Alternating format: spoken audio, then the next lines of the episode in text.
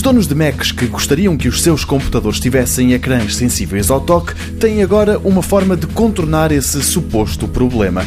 A empresa tecnológica Airbar pôs à venda um acessório USB com esse mesmo nome e o que ele permite é justamente dar funções táteis aos ecrãs de alguns computadores portáteis da empresa fundada por Steve Jobs. A Airbar é fácil de instalar. Primeiro, basta colocar um par de ímãs na parte de baixo do ecrã. Sobre estes, põe-se o equipamento, uma pequena barra que se liga a uma porta USB. Assim que fica ligada, a Airbar emite um campo de luz que permite não só navegar-se na net com apenas toques no ecrã, mas também usar os dedos para aproximar fotografias ou arrastar janelas, por exemplo.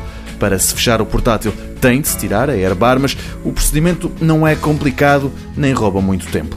Existe a pensar em vários tamanhos de ecrãs, está à venda em lojas online como a Amazon inglesa e os preços começam pelos 70 euros.